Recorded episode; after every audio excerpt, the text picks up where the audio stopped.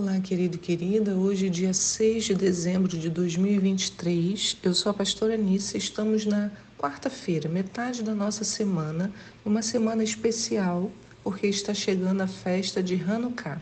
Então, estamos bem próximos do início desta celebração. Né? Hoje nós falaríamos dos textos de Gênesis 39, Oséias 5 e Apocalipse 13, mas nós vamos derivar um pouquinho para falarmos sobre a festa e nos prepararmos para ela.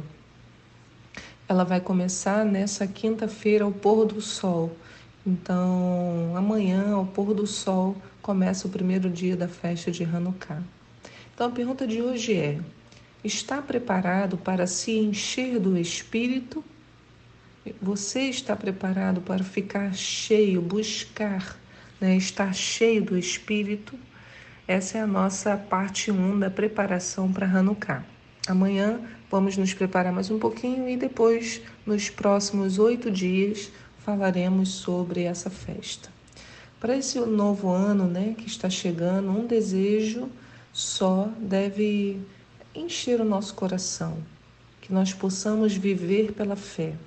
A fé que é acrescentada por Deus em nós nos dará suficiente força para enfrentarmos quaisquer que sejam as dificuldades e também para agirmos com firmeza e autoridade quando se fizer necessário. Eu sei que hoje muitos estão nessa correria de final do ano, né? Tantas coisas a resolver, projetos a, a completar, muitos desafios à nossa frente. Mas o fundamental é reservarmos um tempo, irmãos, para meditarmos no nosso Senhor. Nós precisamos aprender a aproveitar bem as 24 horas disponíveis e separar um tempo de oração. E assim a gente verá, quando fizermos isso, né, de forma constante, não é um dia, ai, um dia eu consegui orar uma hora inteira e depois passar dias e dias sem orar nada. O melhor é que você tenha um tempo que seja é, possível para você e você seja constante nesse tempo. Se for cinco minutos, mas que sejam cinco minutos todos os dias. A constância é o mais importante. É mais importante ser constante do que a criar, de repente, uma expectativa de um tempo imenso. Então, nos próximos dias falaremos bastante da festa de Hanukkah e por isso eu acho importante que você se prepare para o modo que vamos celebrá-la este ano. A festa de Hanukkah, também conhecida como Festival das Luzes ou Festa da Dedicação, é uma festividade judaica que comemora a vitória sobre os Seleucidas e a rededicação do Templo de Jerusalém. Nós vamos falar sobre isso amanhã.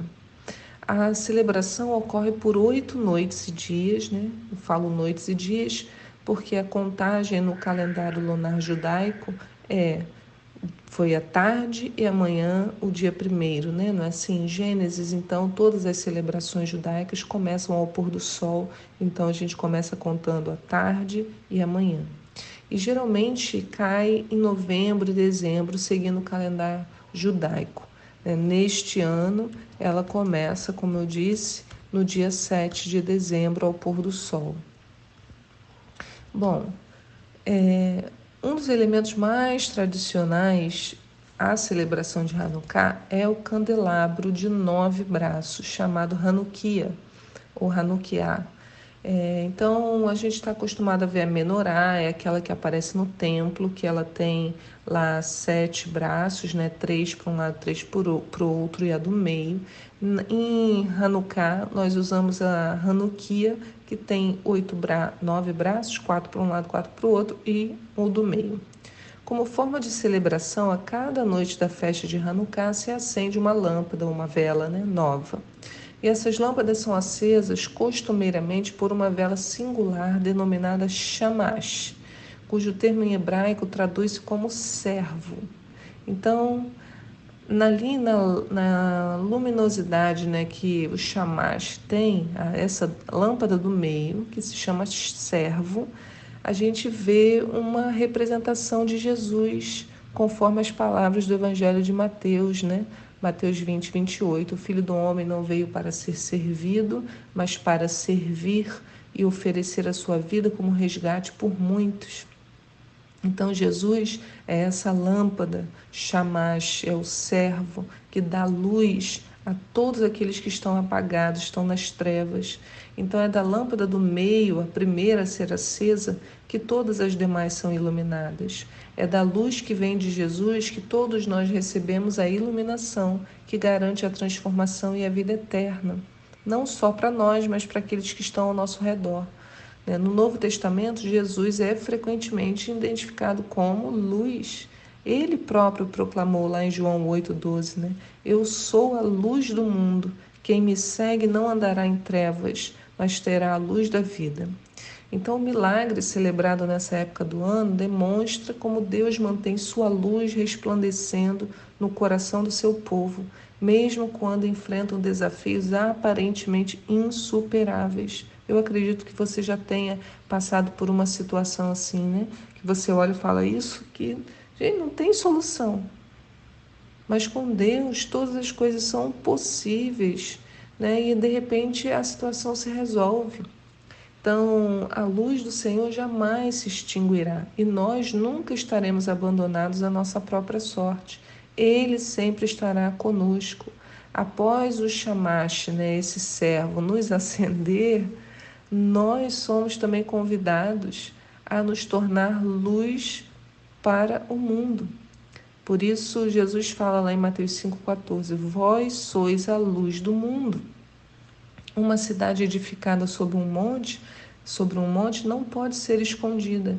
Igualmente, não se acende uma candeia para colocá-la debaixo de um cesto. Ao contrário, coloca-se no velador e assim ilumina a todos os que estão na casa. Assim deixai a vossa luz resplandecer diante dos homens, para que vejam as vossas boas obras e glorifiquem o vosso Pai que está nos céus. Então, irmãos, somos chamados a resplandecer numa uma sociedade que está em trevas. Né? Só que ele diz assim: Deixai a vossa luz resplandecer para que vejam as vossas boas obras. Então, nós precisamos de boas obras. Né? Podemos imaginar, então, por analogia, que o servo incendeia o nosso coração e assim, dia após dia, vamos incendiando uns aos outros, até estarmos queimando de amor por esse Jesus maravilhoso. Quando andamos com Jesus, ganhamos autoridade e poder, porque ele, ele nos capacita a ir além. Lembra lá do texto de Hebreus 11 que fala sobre os heróis da fé? Ele diz assim, no verso 33, 32: Quantos exemplos mais darei? Infelizmente, eu não, disponho de tempo para falar sobre a devoção de Gideão, de Baraque, Sansão, Jefté, Davi, Samuel, os profetas, os quais, por intermédio da fé, conquistaram reinos, praticaram a justiça, receberam o cumprimento das promessas, fecharam a boca de leões, extinguiram a violência do fogo, foram libertos do fio da espada, da fraqueza tiraram força, tornaram-se poderosos nas batalhas e puseram em retirada exércitos estrangeiros. Algumas mulheres receberam por meio da ressurreição os seus mortos de volta à vida. Uns foram martirizados e não negociaram seu, seu livramento a fim de poderem conquistar uma ressurreição ainda mais excelente. Muitos enfrentaram zombarias e torturas, outros ainda foram acorrentados e jogados ao cárceres, apedrejados, cerrados ao meio, tentados, mortos ao fio da espada. Andaram sem rumo, vestidos de pele de ovelhas e de cabras, necessitados, angustiados e maltratados caminharam como refugiados, vagando pelos desertos e montes, pelas cavernas e buracos na terra, pessoas dos quais o mundo não foi digno.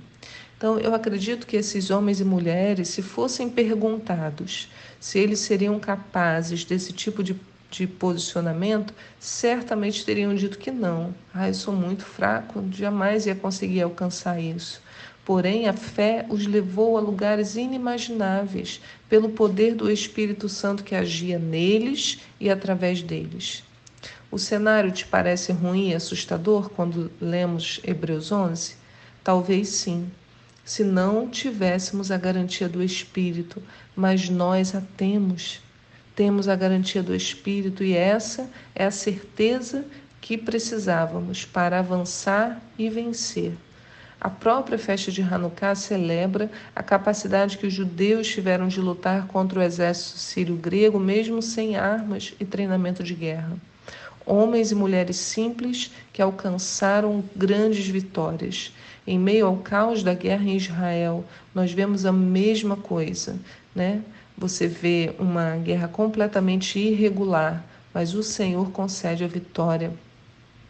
Assim também somos nós, irmãos, jovens, homens e mulheres simples, mas juntos pela fé, podemos revolucionar o ambiente em que vivemos. Podemos olhar hoje né, para Marambaia, para São Gonçalo, para o Rio de Janeiro, né, olhar para o nosso Brasil e clamar ao Senhor, pedir ao Senhor que haja vitória dele né, nas ruas, que nós possamos vencer os desafios de uma sociedade que não quer Deus. Então, esse ano, é, nós vamos celebrar Hanukkah de uma forma diferente. Para cada vela acesa, então, cada um dos dias, né, são oito dias, meditaremos em um dos atributos do fruto do Espírito. O fruto do Espírito é a nossa base, né? Está lá em Gálatas 5, que diz: Entretanto, o fruto do Espírito é amor, alegria, paz, paciência, benignidade, bondade, fidelidade, mansidão e domínio próprio. Então, nós vamos clamar para que a nossa vida seja cheia do azeite, do óleo do Espírito Santo, para resistirmos até o fim. Então, vai funcionar mais ou menos assim. Né? Quando acendermos a primeira vela, o pôr do sol dessa quinta-feira, dia 7, clamaremos pelo amor e alegria. Então, o chamaste vai ser aceso primeiro, a vela do meio sempre é acesa primeiro, então se acende a do meio. E aí a gente vai falar, né? Esse chamash que significa servo, nós vamos clamar por amor, né? Considerando que ele é Jesus, então nele reside todo o amor. Então vamos pedir para que nós sejamos é, amorosos, né? Pessoas que sejam capazes de expressar o amor de Cristo e a alegria. Então, a alegria que gera vem do Senhor, né, que gera força para nós. E aí, do pôr do sol do dia 7 até o pôr do sol do dia 8, esse será o nosso pensamento, amor e alegria. Passaremos o dia inteiro meditando nesses atributos. E assim sucessivamente. Aí, o pôr do sol do dia 8, nós vamos para o terceiro, né, que é paz. E aí passaremos do pôr do sol do dia 8 ao pôr do sol do dia 9, refletindo sobre paz. Cada dia trará um atributo diferente até passarmos pelos oito dias e terminaremos no último dia falando de domínio próprio.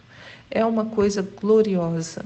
Né? Prepare o seu coração para isso, esteja preparado, envolvido, para que você também esteja buscando junto conosco a estar cheio do Espírito Santo e dar esse fruto né, que se apresenta com todos esses atributos.